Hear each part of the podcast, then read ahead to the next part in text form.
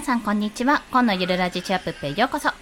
えー、お昼のライブ配信したんですけども、2時近くかな、したんですが、ちょっと消えたというか、まあ、消したので、これ、なんか結構ぶっちゃけすぎたかなとか思った内容もあったので、一応ちょっとね、自分の心に反したものに関しては少しでも疑問を感じたら、そこは消そうと思ってやっておりますので、ちょっと改めましてライブ配信をいたします。そして、えっと、最初に冒頭に注意事項なんですけども、みんなもちろん起きてるので、生活音が混じります。動画の音がね、混じるかと思いますので、ご了承ください。ということで、まあ、そんな中で何話そうかなってちょっと考えていたんですが、デザイン案件って一概にどんなものがあるんだろうっていうお話をしようかなと思っております。で、まあ、これはランサーズとか、それこそクラウドワークスとかで見て調べてみると、まあ、一発でわかるんですけども、そんな中で私が実際に、あの、いただいた、直接いただいた案件の中でこんなものがあるんだなってことについてお話ししようかなと思います。ナムナムさんから、ナンナンさんから、こんにちは。よろしくお願いします。ありがとうございます。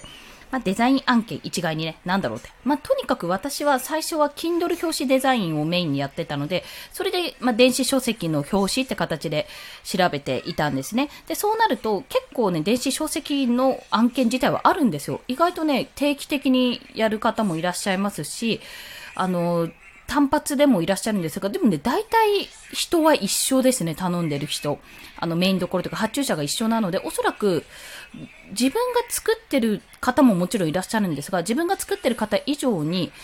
多分ね、その仲介業者的な感じでやってる方もいらっしゃるんじゃないかなというふうに感じがします。で、やっぱりその値段、価格帯はちょっとピンキリで、まあ、安くて1000円ぐらいから高くてね、一番高額だったの3万ですね。税抜きで3万円の案件があったくらいで、まあ、やってることはどうかって言ったら、私自身はキャンバーっていうソフトソフトというかツールですね。無料、無料じゃないんだ。私は有料版使ってるので、そっちで使えますし、まあ、やってることは変わりないです。基本的には。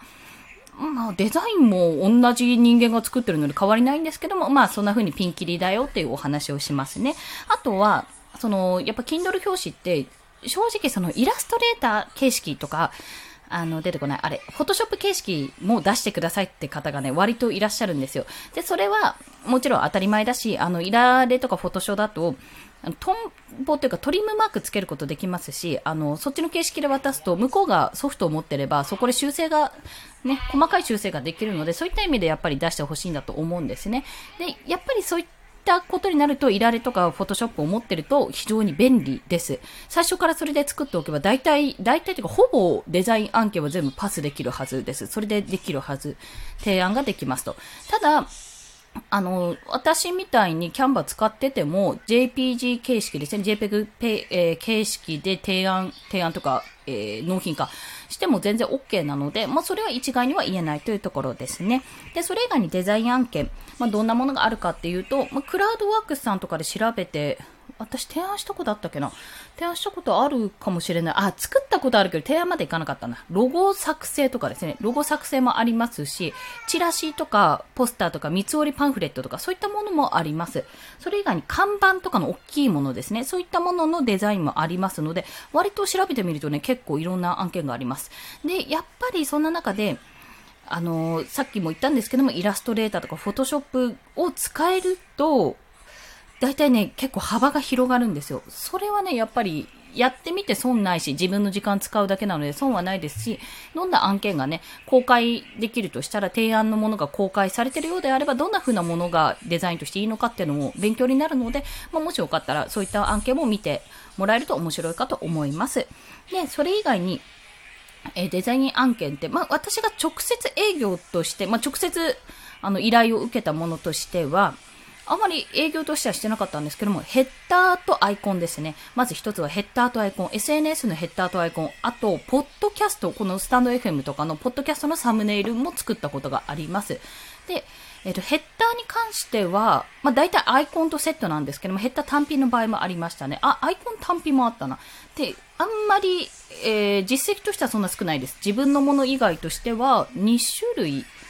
かな ?2 種類作ったかな？で、まあ、正直ヘッダー作る方が多分アイコン作るよりも、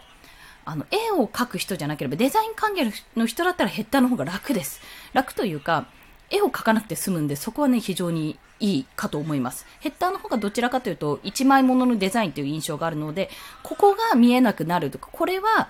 iPhone だと隠れるとか、パソコン版だとここが隠れるって、左下版とかですね、そういったものを確認してもらうと、結構、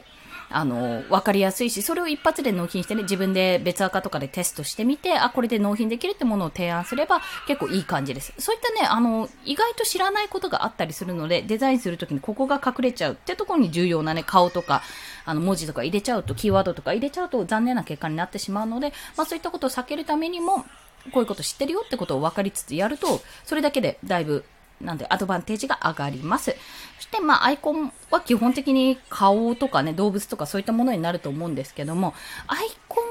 ね、書いてる人が割といる中で、あ、意外と知らないのかなと思う方がいるんですが、基本的にでっかく書かないと意味ないんです、あれ。でっかく書かないと意味ないというか、アイコン目いっぱいに、アイコンの中にいろんな文字とか顔とかの要素とか入れると全然見えなくなります。ちっちゃくて。で、わざわざタップして見なきゃいけないって状態になるので、タップする人がじゃあどれだけいるかって話になってしまうんですね。なので基本的なアイコン作るときはいろんな要素を入れたいとしても、それはヘッダーにお任せして、アイコンはもう小ざっぱりと言った方がいいっていうところが、問題というか、そうですね、注意点というかポイントですね。そんなことがあります。で、その他に、案件として今いただいているものといったら、ま、私が手を挙げたものとしたら、バナー広告の案件と、あと、今いただいているのは図解の案件ですね。図解というか、アイキャッチ画像の案件かな。そういったものがあります。で、これは、まあ、私が図解ツイートしたからっていうのもあるんですけども、一人にですね、図解といっても、何かこう、ここに差し込む、あの、図解を作ってって感じで、こんな風な文章があって、みたいな感じでは私の場合は言われてないんですね。どちらかというと画像、アイキャッチ画像に近くて、参考画像をいただいて、それに沿って作っていくっていうような形の方が多いです。まあ、あとはもしくは自分で調べて、こんな形って言われた時に、あ、こんな感じですねってことを、まあ、ググればね、大体画像が出てくるので、そこで調べて、自分で作って、それを提案するっていうような形かな。なので、まあ、素材があれば一発で終わるんですけども、素材がない時は自らイラストというか、アイビスペイントっていうソフトがあるので iPad と Apple Pencil でそこは作って書いています。で、それを、あの、要はキャンバに移して、そこから一つのアイキャッチ画像を作るっていうような流れで作ってますね。なのでデザイン案件って本当に多種多様なんですけども、まず第一に、イラストレーターやフォトショップがあるとめちゃめちゃ幅が広がるっていうのがまず第一のポイントです。で、これは私自身はないんですよ。イラストレーターは買いましたけど、全然使えてないのでないんですが、使いこなせるようになったら絶対これは便利と思います。はい。素材を作るのにもね、イラストレーターもめちゃめちゃ便利ですね。はい。そして二つ目がデザイン案件の中で、結構ね、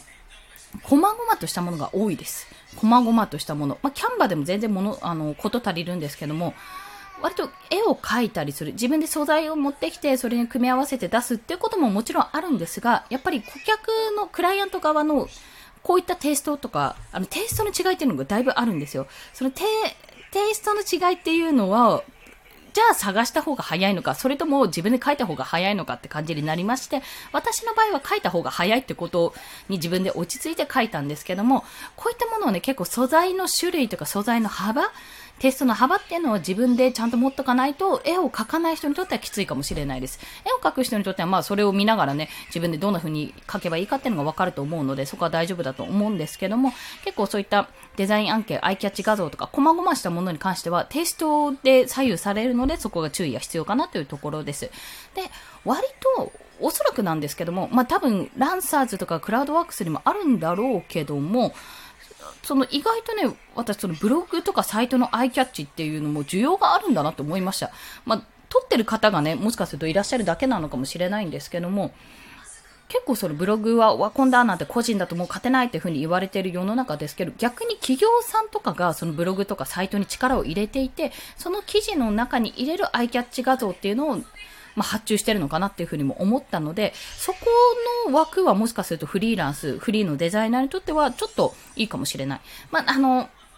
なりた、あの、まだ成り立ての私とか、まあ、多分おそらくね、おそらくですけど、やっぱりそれなりのクオリティが必要だと思うんですが、まあ、今のところ修正は入ってもこんなんじゃダメだって突き返されたことは特にないので、テイストが違うっていうのはありましたけど、特になかったので、まあなんとかやっていけるんじゃないかなっていうところはございます。はい。まあそんな感じで、あの、もしよろしければなんですけども、デザイン案件でこんなものあるよって、なんか、でもな、なかなか稼げないんじゃないかなって思われるかもしれないんですが、まあ、月に5万ぐらいはね、頑張ればいけますね。ゴリゴリ、あの、ランサーズじゃない、クラウドワークスでやるって手もあるけど、できるだけでも、私ね、あの、一度もその、営業なしで、営業なしというか直接の依頼なしで月5万を達成しなかった時がないんですよ。直接の依頼、もしくは、あの、顔してない、コミュニティ内とかの応募を見て、そこでやりますって手を挙げたものも絶対含まれているので、全部が全部クラウドワークスとかランサーズだけだとちょっときついかもしれないです。ただでも実績を積んでいけば、自分これだけやってるとか、あの、ランサーズでもこれだけ提案してるってことがね、分かれば、あと、ポートフォリオとかちゃんと作れば、もしかするとそこにチャンスはあるかと思うので、まあ、選択と集中っていうところもありますが、自分で SNS とかでも宣伝しつつ、あの、クラウドソーシング系ですね。そっちでも営業しつつって形になるかと思います。まあ、そんな感じでデザインって色々やることがあって、意外とブログとか作ってたり SNS やってたりすると自分がやってることっていうのも割とやっているんですよ。割とそういった案件の依頼も来るので、逆を言えば自分がやってこなかったものをやれば、あ、これ自分のブログに活かせるなにもなるし、自分がやってきたことであれば慣れてるのでスピードも上がって、まあ、勝手にね、あの、単価は決まってると思うので、その分スピード早く終われば要は時給が上がるわけですよね。単純にね。そんな形にもなりますので、そういったことでちょっと計算して、どんどんどんどん私も、えー、自己研鑽を積んでいきたいと、そんなお話をさせていただきました。ということで、今日もお聴きくださりありがとうございました。すんごいいろんな声入ったと思うんですけども、まあ、そんな感じで今日もコツコツこの後もやっていきます。では、また。